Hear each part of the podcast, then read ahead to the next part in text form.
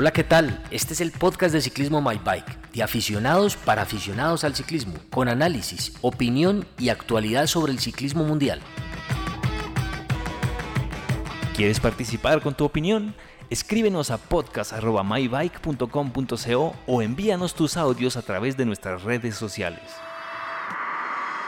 Bienvenidos a este episodio extra del podcast Ciclismo con My Bike, en el que vamos a comentar los resultados de la etapa 7 del Tour de Suiza. En este podcast vamos a conocer el tipo de servicio que tendremos durante el Tour de Francia con un análisis al final de cada una de las etapas.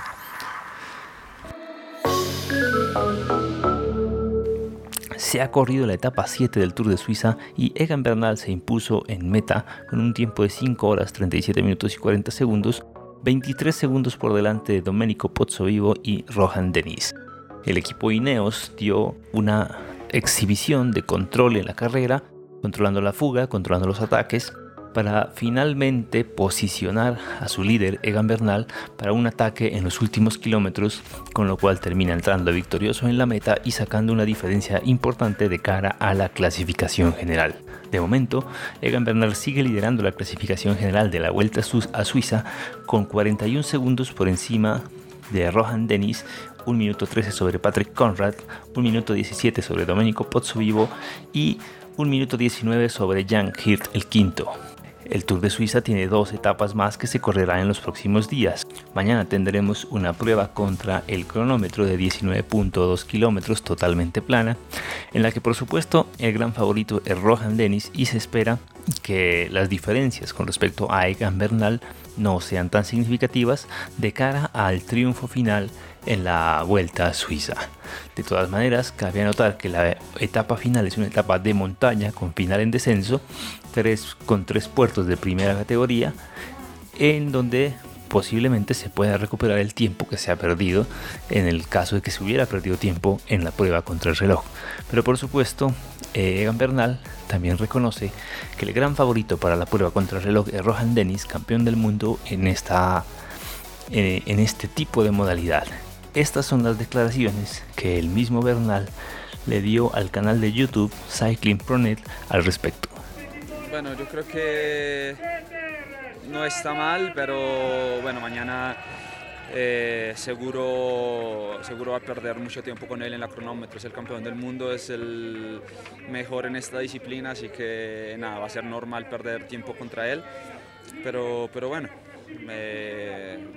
vamos a intentar hacer lo mejor posible y bueno, si no se puede, pues no pasa nada.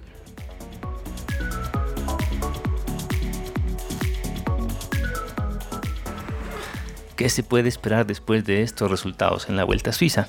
Bueno, posiblemente Egan Bernal esté presentando buenas condiciones y buenas expectativas de cara al Tour de Francia que empieza el próximo 6 de julio y desde ya se apunta como uno de los posibles favoritos.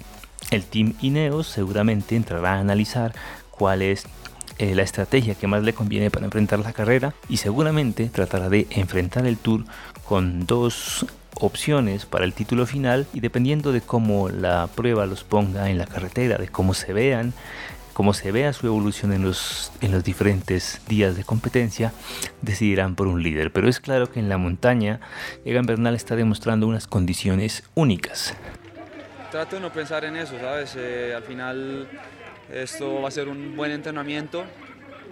Eh, hay diferentes corredores, ¿no? En el Tour yo creo que van a haber diferentes corredores, el nivel va a ser diferente, las etapas van a ser más, eh, digamos que más largas desde el comienzo, así que nada, estoy pensando ahora en, en hacer bien esta, esta carrera y luego pensamos al Tour.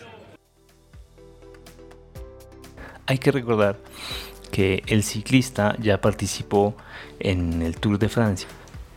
Sin embargo, en el año anterior, Egan Bernal terminó en la posición 15 a 27 minutos y 52 segundos del ganador Geraint Thomas, aunque cabe notar que su papel durante esta, esta competencia era totalmente diferente al que, al que llegaría a correr en este año.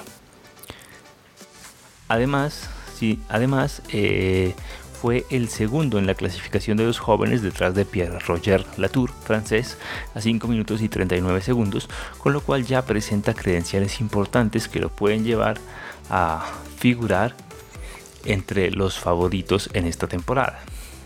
Egan Bernal, por supuesto, también eh, ha, brillado en otras competencias como la misma Vuelta a Colombia Oro y Paz, el Campeonato Nacional de Prueba contra el Reloj en Colombia y eh, la Milano Torino y el Giro de Lombardía del año anterior. También fue campeón del Tour del Avenir o del Tour del Porvenir en versiones anteriores, una prueba que también ganaron ciclistas reconocidos como Nairo Quintana, como Alberto Contador y que se considera un trampolín para los jóvenes de cara a las competencias Pro Tour. De manera que hay buenas perspectivas sobre la condición que está mostrando Egan Bernal y por qué no puede ser uno de los candidatos a considerar en el próximo Tour de Francia. Hasta aquí este podcast extra. Los esperamos en la siguiente emisión del podcast de ciclismo My Bike para hablar de la previa del Tour de Francia y esperamos sus comentarios a través de podcast.mybike.com.co y a través de nuestras redes sociales para que nos cuenten, nos den su opinión sobre este programa y para que interactúen con nosotros sobre las pruebas del Pro Tour y durante las pruebas del Tour de Francia. Muchas gracias.